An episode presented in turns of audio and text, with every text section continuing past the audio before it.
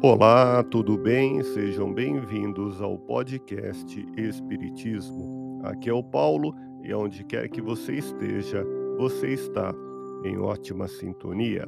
Parábolas que Jesus contou. A parábola da figueira estéril é narrada por Lucas, capítulo 13, versículos 6 a 9, e diz: Um homem tinha uma figueira plantada em seu sítio e foi buscar figos nela e não achou. Disse então ao agricultor: Já faz três anos que venho procurando figos nesta figueira e não acho. Corta. Para que ocupa inutilmente a terra? O agricultor, porém, respondeu: Senhor, deixa ainda por este ano, para que eu cave ao redor e ponha adubo.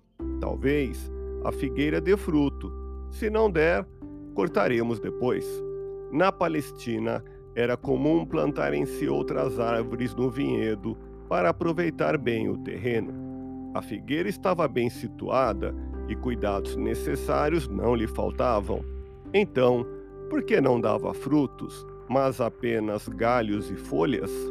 A ordem do dono da vinha de cortar a figueira era para melhor aproveitamento do solo. Entretanto, o agricultor se propunha prestar cuidados especiais. Aplicando a parábola à nossa realidade, qual significado poderíamos obter do ensinamento de Jesus? Estamos encarnados no planeta Terra para produzir frutos através de nossas virtudes e boas obras. Ninguém deve viver de modo inútil. Necessitamos do desenvolvimento intelecto-moral da humanidade.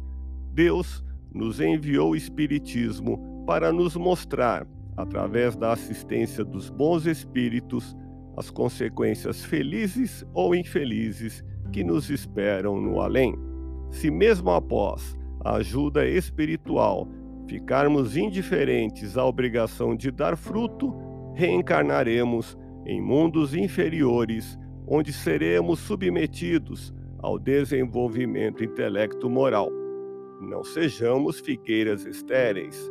Aproveitemos os ensinamentos da doutrina espírita e dos benfeitores espirituais para produzirmos em nós e no mundo os frutos dos bons sentimentos e das boas ações. Ouça podcast Espiritismo.